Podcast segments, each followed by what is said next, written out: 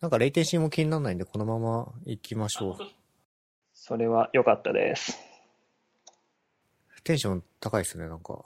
え、いや、なんかちょっと楽しいなと思って。バンクーバーが今、は今夜の8時で、で、日本が今、えっ、と、日曜日の朝ですね。おはようございます。はい。いやー、本当に久々で。ご無沙汰です。前会ったのいつでしたっけね？俺が帰って、いつだっけ？去年はお会いしてないかな ?2017 年は。えっと、一回、築地に一緒に行ったじゃないですか。はいはいはい。あれは俺はもう3年、まん、あれ、あれ？いつだっけ？俺が、こっちに来る前じゃなかったっすかね。日本立つちょい前くらい。え？嘘？何かしに帰ってきた時じゃないかな？帰ってきた時か、そうか。じゃあそうかもしれないっす。いつだっけな？全然覚えてないですね。でも結構前ですよね。そうですね。へえ。あの頃は若かった。若かったですね。本当に？せいちゃんまだ若いでしょ？もうでも、先日31になりまして、あ、おめでとうございます。ありがとうございます。今日は銀平さんをお呼びしてます。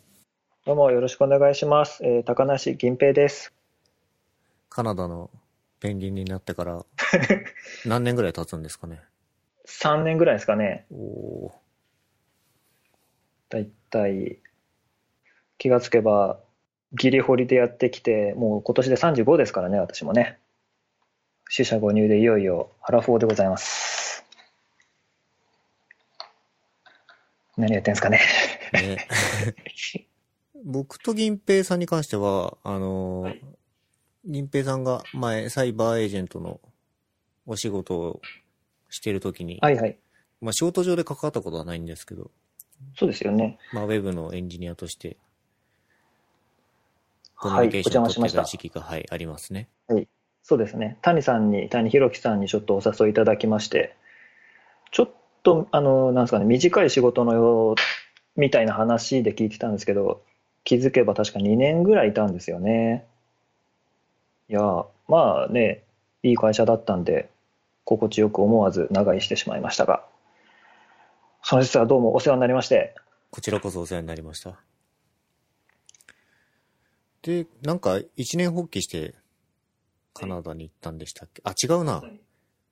T32 家にそそのかされて、そうそうそうそう。ね、あのー私た、彼と年が同じで、で、そうね、彼が、なんだ、あの、ワーキングホリデーが30歳までが、ななんですか、年限なんですよね。あのー申請の。で、ギリギリのところで行くって聞いて、あ、俺もまだ行けんじゃんと思って、自分も、あの、30歳11ヶ月のところで申し込んで、ギリギリで、滑り込んできました。いや、その行動に起こすまでがえらい早かったなっていう記憶があるんですけど、いや、でも、急がないともう本当年限で一生で使えなくなっちゃいますからね。話聞いて多分1、2週間で準備していっちゃいましたよね。いやいやいやいや、そこまでじゃないですよ。何ヶ月か確かあったんじゃなかったですかね。ビザを取るまでの手続きすっごい早くやった記憶があるんですよね。あ、それはそうだったかも。そうですね。そうそうそう。なんかすごい急がなくちゃいけないと思う。そうそうそう。うわ、もう取ったのみたいな本気。だから。なんすかね、一年放棄っていうとちょっと違いますよね。もうその場の思いつきで行きましたみたいな。まあ、結構ノリの部分もあるんでしょうけど、ノリでしたねモチベーションみたいなところを聞いてもいいですか？モチベーションですか？カナダに来たモチベーション。うわー、いやー、なんか面白そうだったからぐらいですかね。あの、なんですかね、そこを逃すともう二度一生できない体験じゃないですか。別に海外に行くだけだったらいいんですけれども、ワーキングホリデー使って、その、なんですかね、ちょっと長居してみたりとかっていうのは、もう、まあ、国によっては35歳まで行けるところもあるらしいですけれど、まあ、とりあえず一応そこまでってことになってたんで、あとついでにね、彼も T32K もいるっていうんで、じゃあ今しかねえっつって。今思うとそうですね、何だったんでしょうね。あの時に私を突き動かしていたものは。よくわかんないですけど。ね、本当そこを皆さん、今日は聞きたいと思いますんで。せっかくの機会なんで、はい。カナダについて伺いたいなと思ってます。はい。と言っても自分まだあのカナダの中でもバンクーバーしか知らないんですけれども、カナダがそうですね、大体大きく分けて、えっ、と、まあ、3種類ぐらいの場所ですかね。西海岸、あの、日本から遠い側と東海岸、海岸、太平洋側とその他みたいな。西と東の中間はめちゃくちゃ寒くて、あと北の領土もあるんですけど、そっちも当然やっぱめっちゃ寒いので、まあ、あの、なんですかね、そんなに発展してないというか、まあ、観光とかでちょっとね、あの、オーロラ見に行ったりとかするにはいいかもしれないんですけど、あとスキーね、そのウィンタースポーツするにはいいかもしれないですけど、とまあそんな感じで、で、その中の西海岸のバンクーバーしか自分は知らないんですけれども、えっ、と、そうですね、バンクーバーは日本人がいっぱいいます。カナダってあのアメリカみたいに移民の国なんでいろんな国の人がいてとは言いつつもやっぱキリスト教圏のあの白人さんが主なんですけどバンクーバーについてはあの中国人がいっぱいいましてであ中国人だけじゃなくて韓国人日本人インド人それからと,、えーとなんだインドネシアじゃなくてフィリピンの方がいっぱいおられまして割とこうエイジアンな、まあ、雰囲気っていうほどでもないですけれども人がいっぱいいて、うん、そうですね。アジア人的には割とこう、来やすい感じがして、いい街だなって思ってます。今、一人暮らししてないですよね？そうなんですよね。今、あの、そう、バンクーバーといえば、バンクーバーのウェブ屋のセナさんという方がおられまして、で、そのセナさんがやってるフロッグっていう、あの、技術者向けの留学エージェントの関係の、なんですかね、シェアハウスのフロッグハウスっていうところに住んでおりまして、ここには日本人が7人、自分含めて今7人住んでます。どうですか、フロックハウスの生活は？は、心地よいですね。なんつっても、あの、全部日本語で通じるっていうのが いいですね。いやー、英語わかんないんですよね、なかなかね。3年も経つとだいぶレベルアップしたんじゃないんですか？3年間修行し続けてきた人はきっとレベルアップすると思うんですけど、残念ながら、この家でぬるま湯に使っていたので、ちょっともね、そうですね、ちょっとそろそろね、どうにかしたいですね。えー、ぬるま湯に使ってたとおっしゃいますけど、まあ、上がってはいるんですよね、さすがに。そうですね、前よりは多少はと思うんですけどね。といっても、ほら、あの、あんま試験とか受けたことがなくってですね、ちょっと、くそうですね、定量的にそこら辺の計測はしてないんですけど、ちょっとは上がったと思います。といってもまだまだですね。カナダでの生活サイクルみたいなところを伺ってもいいですか？仕事だけしてるわけじゃないですよね。ああ、そうですね。まず仕事が、今やってる仕事が、あの、まあ、一応こっちの会社なんですけれども、フルリモートの仕事で、えっと、まあ、何時から何時まで働けっていうのが特にないような会社です。ただ、週に2回スカイプの、なんですか、全体ミーティングみたいなのがあるぐらいですかね。で、えっと、そういう働き方なので、割と適当に朝起きて適当に夜寝るみたいな感じで 暮らしてます。で、そうですね、仕事以外だと、今はちょっと雨季に入っちゃってるんですけど、あの、家の近くジョギングしに行ったりとか、たまにしてる感じですかね。僕が聞いたとき、語学学校みたいな話をした気がするんですけど、ああ、それ結構前だと思いますよ。あ、もう行ってないんですね。はい。そっか、学校はそうですね。あの、ワーホリで来てすぐのところで一回通ってみたの、3ヶ月間ちょっと通ってみたっていうのと、それからその後にあの、別途、なんですかね、IT、IT の学校に入って、で、もともと仕事はずっと JavaScript やってたんですけど、あの、興味があったので、あの、モバイルアプリ開発をちょっとそこでカレッジで勉強してきました。で、えっ、と、そのカレッジ1年間の、えークラスと1年間のコープだから、インターンシップがあって、今そのインターンシップで働いてる感じです。まあ仕事は結局 JavaScript になっちゃったんですけど。じゃあ、めちゃくちゃ英語にフォーカスしてるっていうよりは、まあカナダの生活を楽しんでるっていう感じなんですかね。そうなんですよね。語学学校、うん、はやっぱりでもそんなに通っても学校だけじゃ英語力は上がらないなって思いました。結局日本の英語の授業と同じような感じですからね。周りがあの完全に日本じゃない、えーと、周りが完全に英語になるっていうところはありますけど、やっぱり授業の内容としては文法やったり単語やったりっていうところなんで、英語の会話とかやるんであれば、その喋るところ、なんか、なんですかね、バーに行ったりとかですかね。あとはまあ友達と一緒に遊びに行ったりとかでもいいんでしょうけれど、そういうのやらないとなかなか英語力は上がらないかなって思いました。例えば、日常生活でスーパーなり、なんなりに買い物行った時とかってどうなんですか？英語使わないですか？ああ、英語もちろん使います。あ、ただスーパーだとこっちはあの無人のレジが結構、えー普及していて、そっちの方がしかもあの早かったりするので、あの人の人がやるレーンを待つよりものでそっちに行ったりとかはしてます。あ、そあのでもレストランだったら喋ってこれくださいみたいな。そういえば今日ちょっと聞いてくださいよ英語でつまずいちゃったんですけど、あのファストフードのお店に行って。サンドイッチとフライポ、えーフライドポテトを注文したんですよ。で、フライドポテトってこっちでフライってだけで言うんですよ。Give me フライみたいな。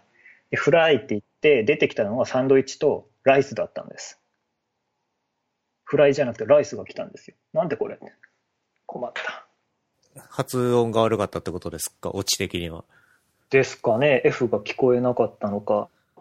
はたまた日本人だからそういう風になったのかっていうかお店にライスがあることもびっくりしましたけどね。確かに。そういう感じで、いやー、英語わかんないですね。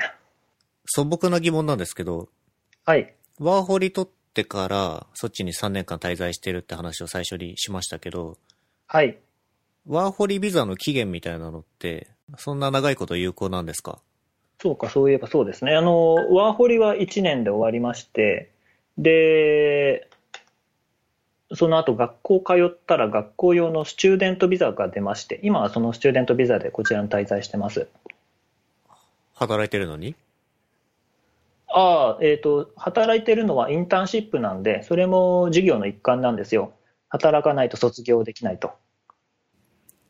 じゃあうまいことやってるって感じか。まあそうですね。じゃあそうですね、ビザ、えっと、大体多分4種類ぐらいのビザが普通の人にある程度関係あるかなと思うんですけど、まず一番最初のビザが観光ビザ。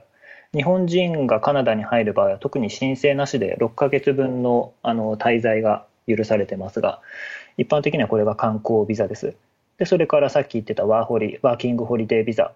これは、えー現地に滞在して、えー働くこともできるすごいビザなんですけど、若い人にか、あー若い人にしか許されてない。で、えー有効期限が1年間。で、その次が今自分が使っているのがスチューデントビザ。えー学校に通っていて、で、その学校が、学校に通うために、ためのビザです。で、学校の授業の一環として今自分は働いてはいるんですけれども、学校っつってもあの語学学校だと出なかったりします。ある程度のあのユニバーシティとかカレッジとかかあの語学学校でもそれなりの期間だったかな確かなんか条件があって出たり出なかったりするらしいです。どんな学校でも出るわけじゃないと。で、4つ目が普通のワークビザ、働けるビザですね。で、ワークビザの場合は、えー企業、この企業で働くっていうためのビザなので、もしその企業があの何らかの理由でこう倒産したり、あるいはクビになったりした場合は、あのもうビザがなくなっちゃうので、その国でそれ以上働くことはできません。っていう感じのビザだったりします。仮にそ、そっちでワークビザを取得しても、転職するときにはまた取得し直さないといけないっていうことになるんですか？そうですね。その会社用の新しいビザは、ワークビザを出してもらわないといけないです。えー、国が個人に対して発行するってっていうよりは企業が、企業を通じて発行されるんですね。そうですね、そういうことです。なので割と制限が多いんですよね。で、ワーホリがすごいところは、その企業のところが何でもいいよっていうことになって、どこでも働けるんですよ。なのでワーホリはすごいです。そっか、働きながら、収入源としては、そのインターンシップのお仕事だけですか？そうですね。まあ、あとはあの、ブログの広告収入とかもちょっとありますけど、それ、そんなにあるんですか？そんなにはないです。人編コム？まあ、生活の足しに。そうですね。お金はあとはまあそんな感じです。フロッグハウスの家賃みたいなのってどうなってるんですか？ログハウスは、えっと、俺が住んでる部屋は家の中で一番高くて850ドルです。今1ドル確か90円ぐらいだったかな ?1 カナダドルが。そうですね。1万90円なんで。まあ8万円ぐらいですかね？1ヶ月。で、安い、あの、小さい部屋だと、いくらっつったかな？確か500ドルぐらいだったような気がする。あ、そういえばそう、フロッグハウスって一軒家なので、で、一軒家の中にあの7つ、7人分の個室があって、で、それぞれ部屋のサイズも間取りも全部違ってて、部屋ごとに料金が決まってます。で、そうですね、家賃は、えー850ドル。で、これに光熱費と高速インターネット代が含まれてます。おー、安い気がする。インターネット、うんやっぱ日本のインターネット早くて、こっちそこまででもって感じなんですよね。で、今、ここの家、あの、ちょっといろいろお願いして、一番高いプランに入ってもらって、早くて安定してるんですよ。いいですね。うん、いいです。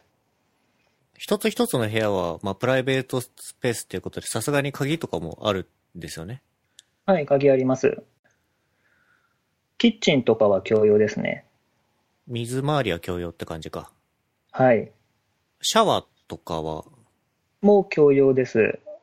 ババストイレの、なんすか、セットみたいな部屋があって、ウォッシュルームがあって。あただ7人ですけど、あの、そキッチンとバストイレは2つずつあって、4たす3で分けてる感じですかね。銀平さんの部屋一番高いって今おっしゃいましたけど、ど、どのぐらいでかいんですか？どのぐらいって言われるとどんなですかね。えーと、何畳？何畳ぐらいですかね、これは。1、2、3、6、7畳くらい？かな。なんか、それなりにでかい机とそれなりに大きいベッドがあって、収納もあって、あと、ついでに窓もあってみたいな。ちなみにこの部屋を別に自分で選んだわけじゃなくて、自分が入った時にこの部屋だけ空いてたって感じです。そういえば、せんちゃんって今どこら辺住んでるんですか？私は今、代々木に住んでおります。代々木ですか？はい。でかい部屋ですか？まあ、まあまあ、7畳ちょいですかね。おおで、えっ、と、全部で24平米ぐらいです。そっか、部屋の他にキッチンやらトイレやら。はい、全部別にあって、追い炊きとかもあるんで、なかなかおおいいですね。一人暮らし向けには贅沢な物件かなと思いますね。追い炊き、そうか。お風呂いいですね。こっちシャワーしかないんですよね。あー、それ、そうなんですよ。お風呂が恋しいです。一応まあ、おあのーなんですか、お、お風呂場のところが湯船はあるので、お湯溜めてバスにすることはできるんですけど、ちょっとお湯がね、もったいないので、なかなか、まあ風邪ひいた時とかぐらいですかね。特別な時にちょっとお湯溜めてってことはしますけど。カナダの文化の話なんですかね。入浴するしないみたいなのは。多分そうだと思います。しまあ、あんま知らんけど、多分そうじゃないですかね。こっちの人たちってみんなシャワーだけで済ますんじゃないですか？うーん。で、今この家にはそうですね、バスがありますけど、あの、湯船がありますけど、他の家だとそういうのが全然なくって、本当シャワーがポーンとついてるだけみたいな。だから、なんですかね、あの、ジムとかにあるじゃないですか、シャワー室。はい。あの床がタイル張りの、ああいうところ、ああいう家もあるらしいですよ。うーんと、銭湯みたいなところもないですよね、当然。銭湯もそうですね、そういう文化ないですもんね。公共の入浴スペースみたいなのね。ないですね。どっかジムとか行ったら温水プールみたいなのはあるかもしれないですけど、あそういうのはありそうだな。でもやっぱ水着着て入る感じになるんじゃないですかね。ー、あーですよね。ですよね。あの、シャワーなんですけど、家の中にでっかい、こう、なんですかね、保温式のタンクがあって、がガーッと一回お湯作ってそこに溜めてからそれが出てくるみたいな感じです。なので、蛇口ひねったら割とすぐにあったかいのが出てきます。それはいいところで、日本だとガスの、ガスでその場で沸かしたりしてますよね。オンザフライであったかくなりますね。そうそうそう。それはそれで効率がなくて、えー効率がいいんでしょうけど、無駄がなくて。で、こっちはそう、タンクに溜める式なので、あんまり一人が長い時間シャワー使ってると、お湯がなくなってしまって、冷たいのが出てきたりするところもあったりします。この家はそこら辺のタンクがでかいから、あんまり困ったことはないんですけど、他の家だと小さいタンクしかなくって、あの、暖かいお湯溜めてるところが、だから一人シャワーが5分までとか10分までとか決まってるところもあるらしくて、ちょっと温泉大好き日本人的には辛い環境かもしれないです。そうですね。お仕事はどうですか、最近は。最近は、あの、長いことベータ版みたいな感じで作ってたんですけど、なんか最近リリースできるっぽいので、いや、これからいよいよってところですかね。作ってるのは、あの、うちの会社は広告の配信と、それからその広告自体を作る、あの、オンラインフォトショップみたいなツールを作ってるんですよ。で、自分はそのツール作る方の担当なんですけど、まあそこら辺がいよいよ出来上がってきて、みたいな感じです。オンラインのフォトショップって今言いました？はい。いや、あんなにすごくないですけど、イメージ的にはまオンラインのデザインツールってことですか？あ、あ、そうですね、そうそう。うん。画像を置いたり、ウェブフォント使ってテキストを置いたり、ちょっとアニメーションさせたり、みたいな。なんか技術の選定みたいなところは関わったりしたんですか？いやー、ないですね。そこら辺はうちの会社、あんまり、自分が入ってからそうですね、特に変わったところってあんまないんじゃないですかね。この会社に入ってもう丸1年経ったぐらいですかね。その会社で使ってるツールとかってのはなんかどうなんですか？日本と同じですか？大体。はい、多分そうだと思います。うちの会社自体で使っているのは、まずフレームワークが Angular の1系で、で、あと周辺ツールとして Slack 使ってるのと、さっき言った Skype も使ってるのと、で、Git は使ってて、で、BeansTalk っていうところにホストしてます。あと、チケットは Jira で管理してます。あの、アトラシアンの。ほとんど日本ですね。やっぱ世界共通なんですかね、そこら辺は。そうですね。まあ、ウェブ系だとこうなっちゃうんですかね。ですかね。通話だけちょっと、スカイプなんだっていう感じはちょっとしましたけど、スカイプ以外だと何がありますかね？おーまあ、ハングアウトとか、あ、Google の。スラックの中でやっちゃうとか、はいはい。 appear.in とか、 appear.in。あとは最近の Discord、 Discord とか？です。 Discord ですかね。ですかね。そういえばスラックの通話って使ったことないなアンギュラーは、1K ですね。1K でちょっともう全部作っちゃってるんで、他のに今から乗り換えるっていうのは難しそうですね。辛いですね、アンギュラー 1K で。辛いですね。そうなんですよね。ちょっとあんまり、こう、枯れた技術というよりは古い技術っていう感じで、あんまりモチベーションも上がんないんですけど、そういえば Angular 今度1.7が出て、それがロングタイムサポートになるそうですね。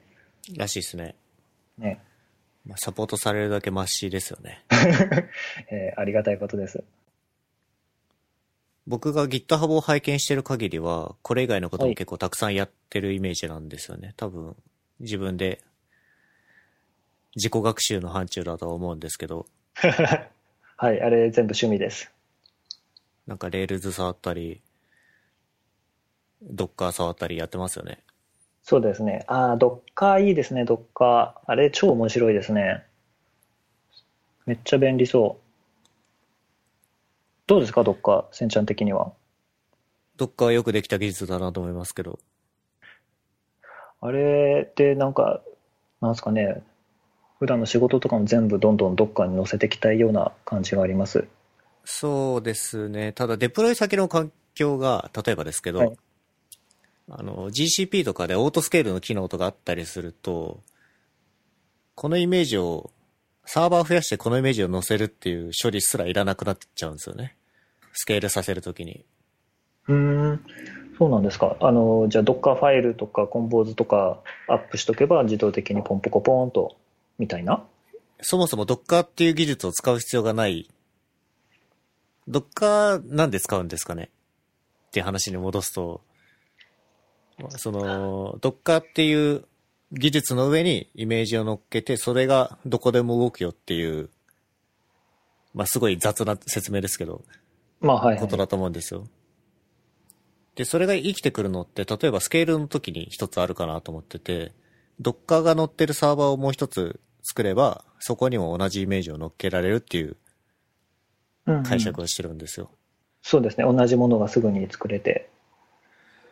で、ただそのスケールの手間っていうのも GCP とかだとオートスケールの機能があったりするんで、もう Git の内容がそのまま違うサーバーにもデプロイされるっていう感覚でいると、その Docker っていう抽象レイヤーすらいらなくなるんですよね。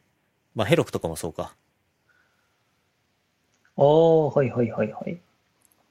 毎回サーバーポチってやってつ追加して、いらなくなったらポチってやって消すっていう処理すらいらないんで、まあ話がちょっとそれてますけど、どっか自体はいけてると思ってますよ。なるほどね。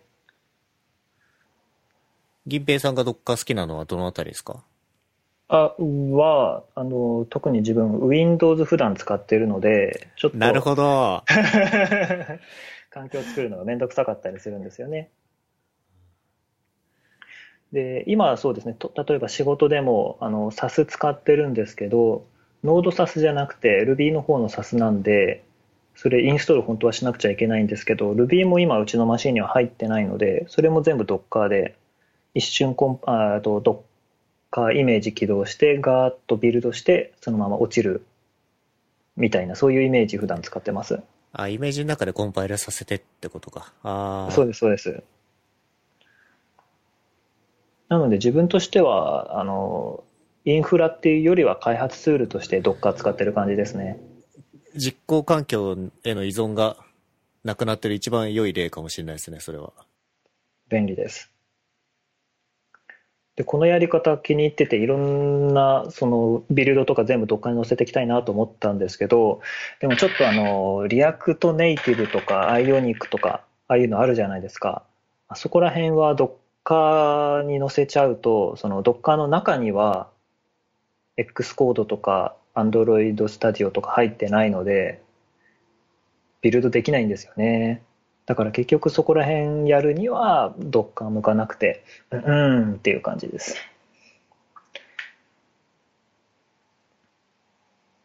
まあなんか頑張ればできるのかもしれないですけど、そこまで頑張るんだったらインストールしちゃった方が楽かなっていうそうっすね。ね。なんか、どっか以外だとどうですか？技術、そうですね。Next.js 最近ちょっと触り始めて面白いなって思いました。 Vue を触ってるってことですか？そうですね。あ、個人的には React より Vue の方が書き方が好きだなって思いました。その気持ちはどのあたりから？なんですかね。ドットビューファイルに一通りまとまりつつ、その中で、あのー、3種類、テンプレートとスクリプトとスタイルと分けて書けるところですかね。あるいは JSX が結局体になじまなかったのかな。まあまだ触り始めたばっかでよく分かってないですけれど、なんか久しぶりにこう、ちょっと書くだけですぐいろんなものが動くっていうのを体験した感じがあります。昔だと Ruby on Rails でそういうのがあって、うわ、フォーみたいな感じだったんですけど、まあ、Next も、うん、Ruby on Rails みたいな、なんですかね、コマンドが最初から一人で全部ついてるってわけではないですけど、なんかちょっと書くだけで、ガーッとなんか新しいページができたりとかして、面白いなって思いました。そうですね。ビューは本当にライブラリって感じだけど、Next はフレームワークっていう感じはしますね。うんうん。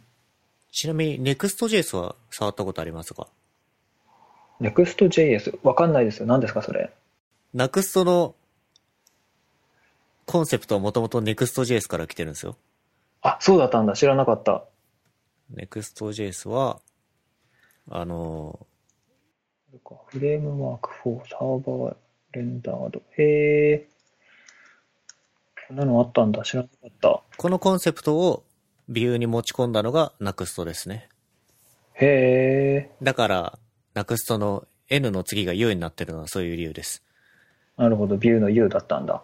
へえ。知らなかった。これサーバーサイドレンダリングもできるんですよね。 Nuxt ですか？はい。はい、そうですね。両方できます。サーバーサイドとあの SPI、え SPA と。へへへ。 Nuxt ってこれ React 系なんですかね。そうですね。なるほど、なるほど。いやー、アンギュラー1ばっか触ってると、ここら辺どんどん疎くなってきますね。そういえば仕事で最近 D3 をちょっと触り始めました。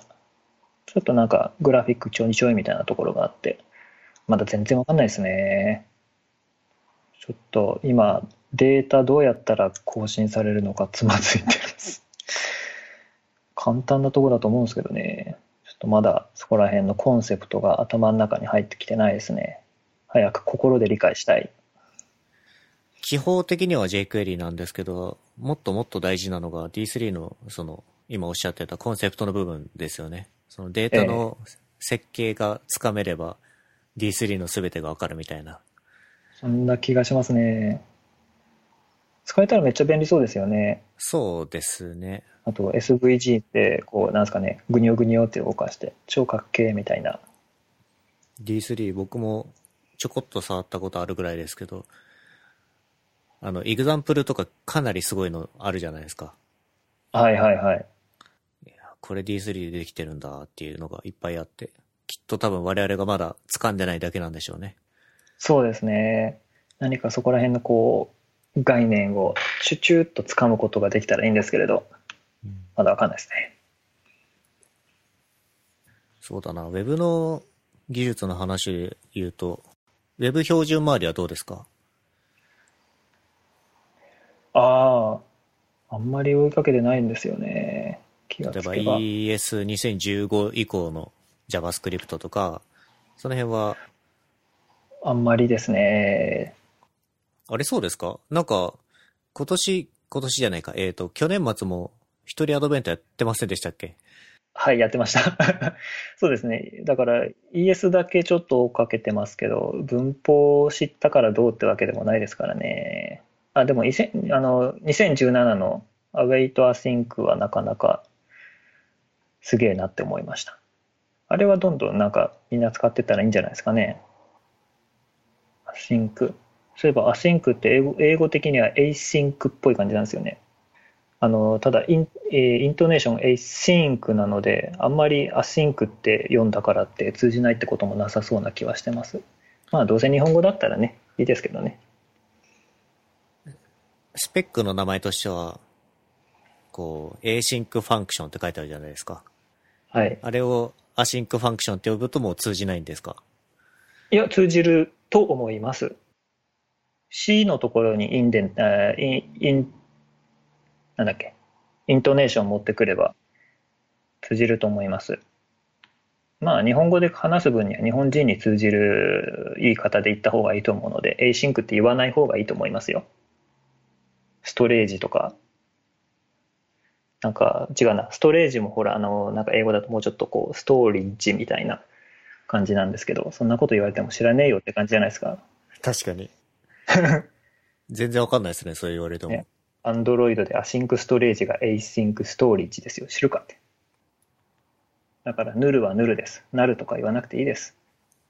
って思ってます。あ、日本語で会話する場合はですね。カナダのウェブ事情みたいなところはどうなんですか今、銀平さんが働いてるところは、アンギュラーの 1K ってさっき言ってましたけど、なんか技術コミュニティがあるとか、そういうのは。コミュニティ的には React が随分盛り上がってるように見えますね。ミートアップってそういえば日本語で言いますっけ？ミートアップ。言います。言います？あ、よかった。その React 系のミートアップがいっぱいあって、それからなんだっけな、 React、うん、ユーザーグループみたいなのが仕切ってて、そこが割と盛り上がってるみたいなのを観測してます。ただ、そこまで React かっていう 感じで、あんまり参加してないんですけど。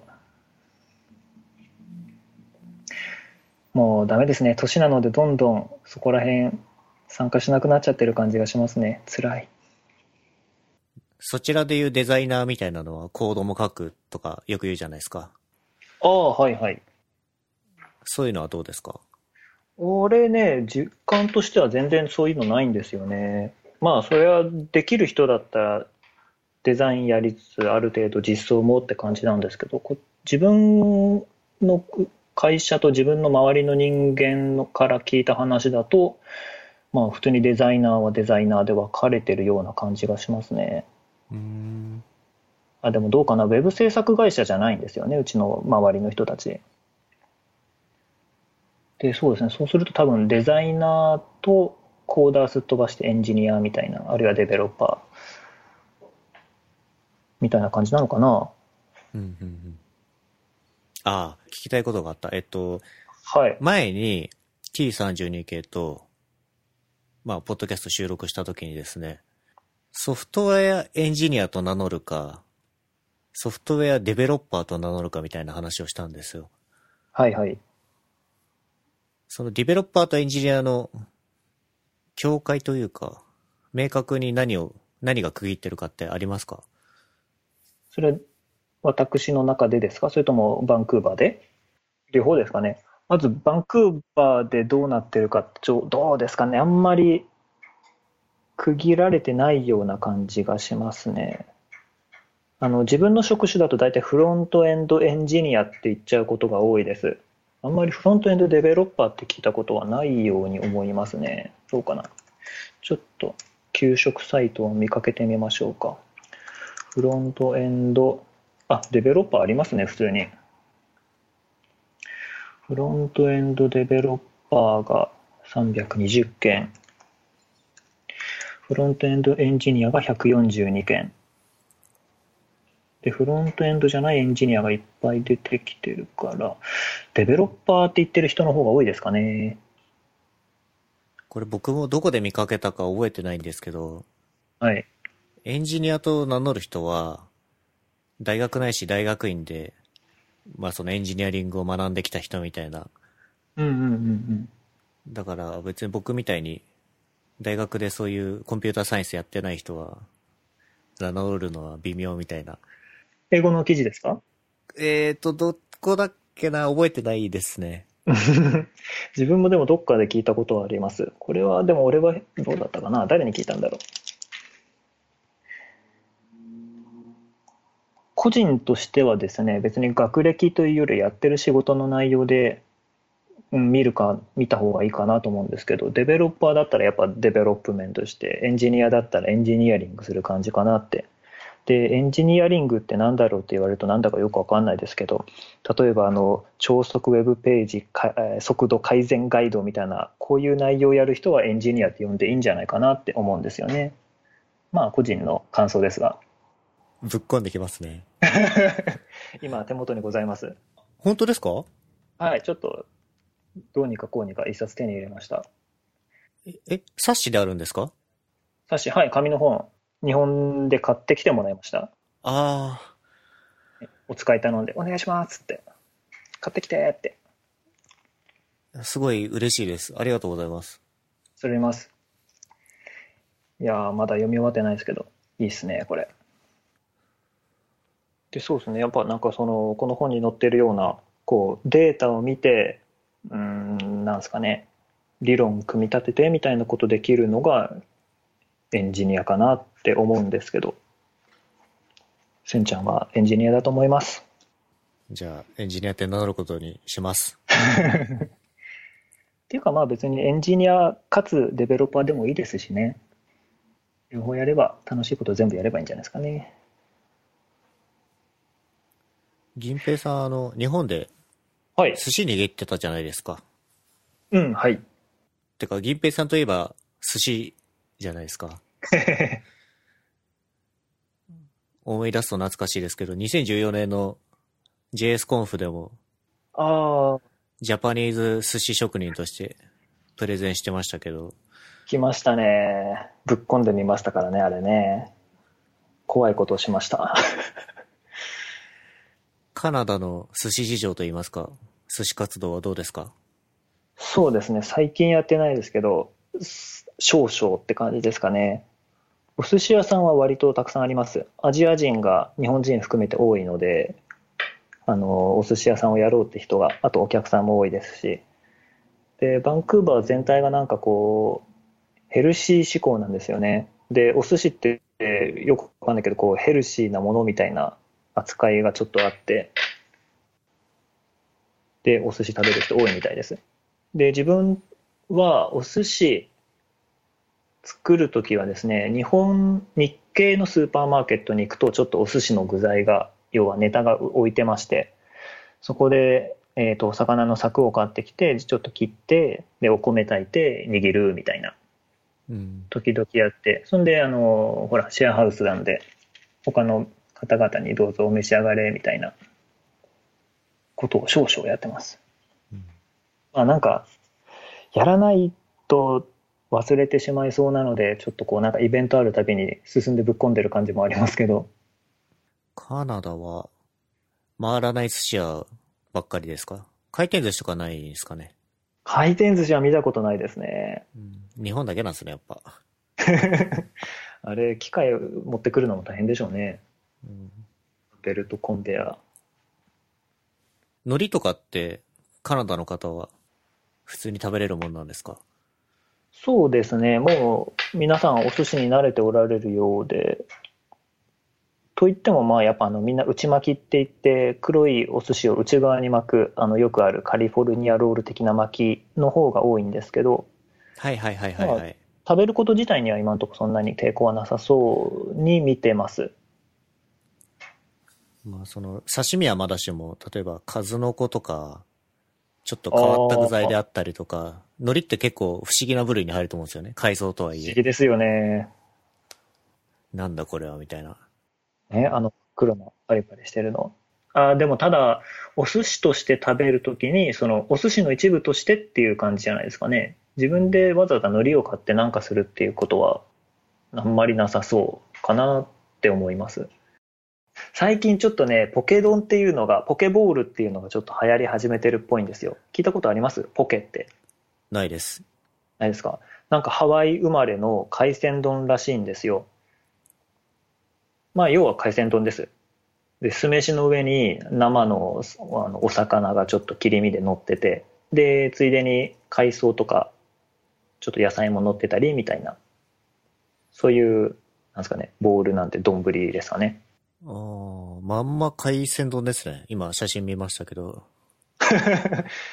ね、ちょっと、でもなんか、うん日本の海鮮丼より、こう、ちょっと野菜、野菜というか、確かに彩りが。で、そう、彩りがね、なんか、インスタ映えですよね。ポケってどういう意味なんですかこれ？いや、よくわかんないですけど、そのなんか、漬けみたいな感じらしいんですよね。あの、タレにつけたお刺身はい。って聞き聞きましたけど、ポケ、ポケモンのポケと同じチョンがついてるポケですね。ハワイ生まれらしいです。最近流行って新しいお店がポンポコできてるっぽいんで、タレもなんか何種類かあるんですけど、ちょっとこう醤油に出汁が入ったみたいなのがかかってるのが多いのかな。醤油だけじゃないんですね。みたいです。出汁美味しいですね。日本とカナダの文化の違いみたいなところって感じるところありますか？車が右側通行とかですか？文化ね。ああ、なんか、早寝早起きの人が多いように思いますね。前知り合ったカナダ人のエンジニア、シープラでゲーム作ってる人だったんですけど、確かなんか11時には寝てるらしいですよ、その人。他の人もなんか割と早い、あの、日本人だと結構12時過ぎてからみたいな感じの人多いと思うんですけど、こっちの人たち割と早く寝てるような印象がありますね。まあやっぱ残業が少ないとかっていうところも大きいんですかね。ああ、やっぱそうなんですね。身の回りも、うちは、うちの会社はリモートなんであんま関係ないですけど、聞いた話だと、周りの会社、周りの人たちが通ってる会社もみんなやっぱ残業って全然しなくて、5時になるとスーって帰ったりとか、6時だったかな、してるらしいですね。あ、あと、金曜日はもう、午後になったらすぐにビール飲み始めたりとか、オフィスでしてるらしいですよ。へえ、楽しそう。ねまあ俺は一人で黙々と自分の部屋にこもってるわけですが 日本でもなんかプレミアムフライデーみたいなのは、ああはいはいはいあれどうですか？しいや、見たことないですね。ましょうしましょう。プレミアムにしましょね日本もっと進めてほしいのに。うね。なんかアジェンダにちょっと書いてありますけど、そうですね。うん運送ですかね。黒猫ヤマトみたいな素晴らしい会社はこちらないのでまあ雑ですね。あのアマゾンとかアマゾンじゃなくても郵便普通の郵便とかってみんなこう荷物を送ったりしてるんですけど受けあのなんですかね運送会社が割となんか雑な感じでピンポーンってやって、まあ、普通だったらピンポーンってやってでガチャって出てでちょっと荷物受け取ってサイン書いてみたいな感じなんですけど、まあ、サインがない時もあって多分荷物によって。でそういう時だとピンポンだけ押してそのまま荷物を玄関に放置して帰ったりとか。ピンポンの意味ないですね、それ。人が気づくだけみたいなちょっと昨日一昨日もそんなことがあってピンポンってやあの鳴らされたから出て行ったらもう荷物だけポーンって残されててあの運送会社の方が去っていくのが見えましたなんか日本と大違いですね。ね、で背中に向かって「サンキュー」っつったりとかして日本だとアマゾンが便利すぎてみんなアマゾンで買い物しすぎて運送会社の人がヒーヒー言ってますけど、ねなんか大変だったみたいですね。黒猫ヤマトとか日本郵政とか。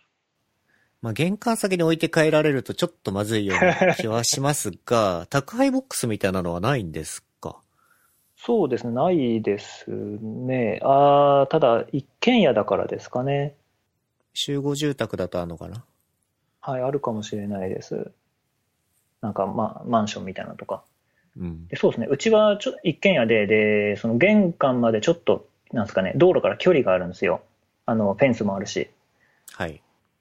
なので、なんですかね、まあ、ちょっと中に入ってから置くみたいな感じなんで、行きがかりの人が急に手を伸ばして、それを勝手に持ってくみたいなこともあんまなさそうなんで、まあ、こんなもんなんですかね。あとは、うちじゃないですけど、俺の友達の、友達が、なんかディスプレイを注文したんですよ。はい。ちょっといいやつ。で、でかいやつですよね。それが、なんか、来たんですけど、それも放置されてて、いや、結構高価なものなのに放置するんだなって思いました。ただ、いきなりボーンって、これは玄関先じゃなくてですね、わらわざわざ裏庭まで入ってきて、そっちにちょっと隠し気味に置いていってくださったそうです。どこに置かれたかって伝わらないんですよね、そういう時って。あ多分メモがあるんじゃないですかね。あ、そういうことか、そういうことか。まあ、気休め程度ではありますけど。